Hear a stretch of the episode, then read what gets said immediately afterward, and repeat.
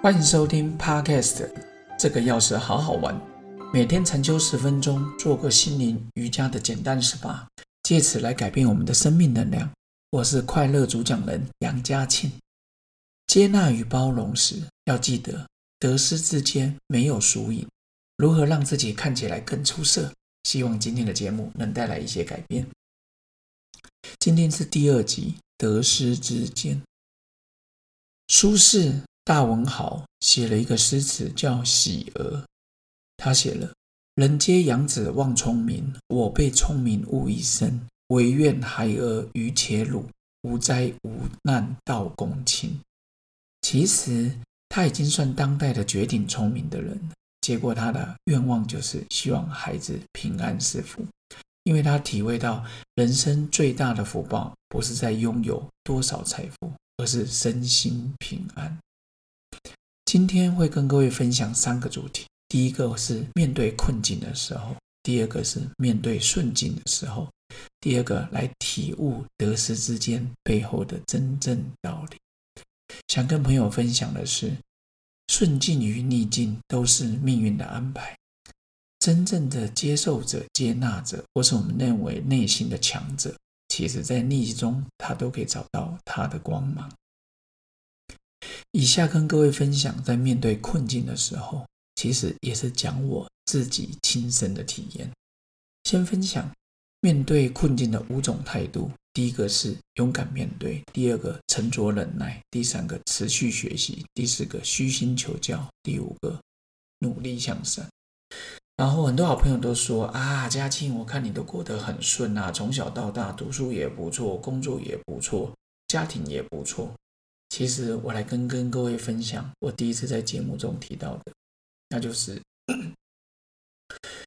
其实我曾经在十几年前开了第二家药局，在龙潭店，因为那时候我刚创业，在巴德，那我觉得嗯做的不错啊，所以很快的时间里，几个月内我就开了第二家店。不过第二家店呢，我开了三年，各位知道三年里我损失了多少吗？三百万。装潢、冷气、产品、人事、管销，所以三年我大概赔了三百万。这个也给我一个很大的改变，那就是我不再追求开连锁药局了。在那时候呢，我也去台大法律学分班持续的学习，后来也不断的再去台大辅助级整合疗法，那是多年后的事。然后后来再去正大继续攻读我的在职专班的法学院硕士。然后他说，面对困境时要虚心求教，因为我觉得学无止境。所以正大法学毕业之后，研究所我就去准备要去中央哲学所哦，九月份才会开学。然后努力向上，自我挑战。其实我怎么能知道说，抱歉，我怎么能知道说我当时的面对困境的时候，因为其实我从小就还蛮喜欢小朋友的。我从小到大常常有很多好事发生，例如在武林的时候，新生报道，我只是看有个老师在打网球，对着墙壁打网球，我就在旁边帮忙他捡捡球。结果呢，他他打完一二十分钟之后，他就过来问我说：“你是武林的新生啊？”我说：“对呀。”他说：“你喜欢打网球吗？”我说：“老师，我蛮喜欢运动的。”结果他叫我去他的宿舍吧，哈，我的印象。然后呢，他就送了一支他在美国十九年前美国买的球拍。我是民国七十八年进入武林，所以十九年前相当于民国六十年。哇哦，比我出生还早哎！他送我一个球拍，他说他现在年纪比较大，这个球拍有点重，可是对于我这种高一学生来讲刚刚好。然后他就送我了一支球拍，所以呢，那时候我就觉得我常常。坐火车的时候啦，跟孩子玩的时候啦，只要去跟孩子玩互动、抱孩子，他们都很开心。可是刚刚说赔了三百万的那段过程中，我有个熟客，我记得那时候我我结婚了三四年，我也还没有小孩。结果一个熟客在一个会计师事务所上班的哦，然后他就刚生小孩，把他孩子抱来我们店里，他就说：“杨老师啊，你不是还没有小孩，你抱一抱，说不定回去就有孩子了。”那时候我就说啊，因为那时候我知道我非常的身心俱疲呀，我就说啊，没关系，那我下次再抱小朋友安谷就好。他就跟我讲说，没问题啦，我再抱去事务所了，每个人抱他都很开心，OK 的。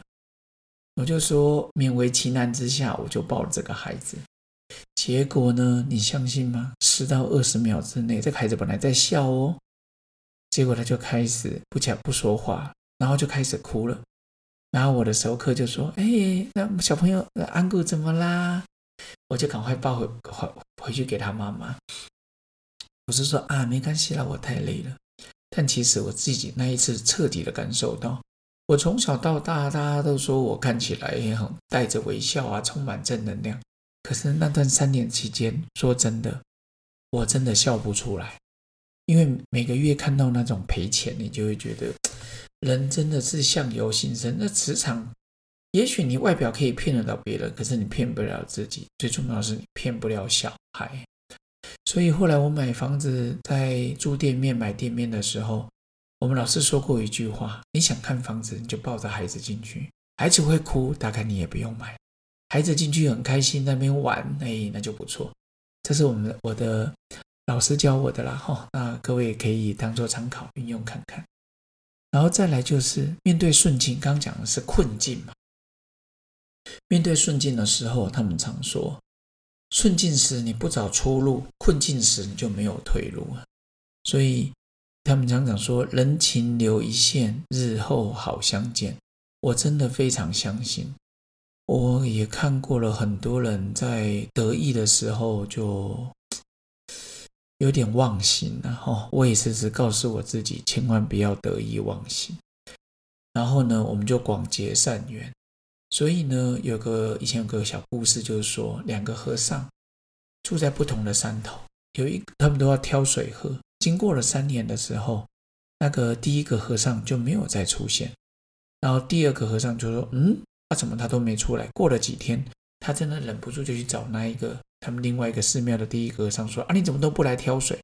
他看他在打拳、练习、看书、看经，他我就问他说：“你怎么都没有？”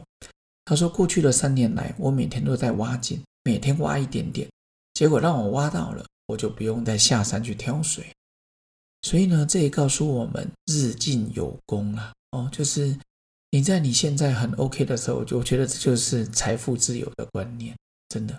有下一个之后的节目再来介绍财富自由，你就不用每天汲汲营营上班，不上班就没钱。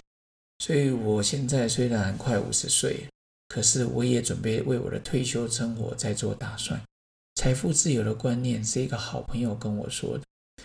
当然，来到双龙国小担任会长，有遇到算力教官杨教官杨老师，真的超厉害的。有之前就听过他的传奇，然后就开始有人分享什么咖啡，高雄的教授然后他的咖啡树理论，那我就觉得说哇很好。我们以前买卖股票都是种到一个很漂亮的咖啡树就开始卖掉。他的观念就是说，你咖啡树不要卖，你利用股息股利，它就是你的咖啡豆。总有一天，你咖啡豆一定会喝不完。这时候呢，你就继续茁壮你的咖啡理论。所以我觉得，虽然我们讲人与人之间是人情留一线，日后好相见，我觉得是咖啡留一株，日后好品尝。有一株咖啡树，两株、三株、两百株、五百株，真的总有一天你会变成供应商。听起来都开心。再来就是体悟我们得失之间的大道。你人在顺境的时候，你对大家、对生命容易说 “yes”，OK，我来帮忙。你在逆境的时候，几乎都会感觉绝望，说啊，不要不要，不想去。犹豫的人最容易说啊，不要不要，不想。其实有时候想一想，顺境不一定都是正面，逆境也不一定都是负面。为什么？我们什么都帮孩子做好，让他觉得很顺畅。说真的。我们会让他缺乏斗志、得意忘形，进而迷失自己。老实说，我常跟朋友讲说，我们把孩子什么都做好，你剥夺了他面对问题、处理问题的能力。逆境中的孩子，他培养出坚韧不拔的精神，发挥潜力，常常变成一个非常好的人才。所以要记得，如果你身处在顺境的时候，千万不要张扬。你在逆境的时候，也千万不要放弃。我告诉我自己，得意时无需忘形，失意时待时而动，等待下一次的机会。所以呢，佛法说的顺逆皆方便，顺境逆境都是助道的方便。然后呢，就在帮助我们做人做事，至乃至于成道。下一集呢，跟第三集跟各位介绍的是面对欲望，看清欲望。当你觉察出心里的愿望不被满足的时候，你该怎么面对？所以下一集再跟好朋友好好分享喽。OK，所以记得得失之间无需挂碍，好好去做，好好面对。人情之间留一线，日后相见最方便。OK，好，今天节目到此结束，拜拜。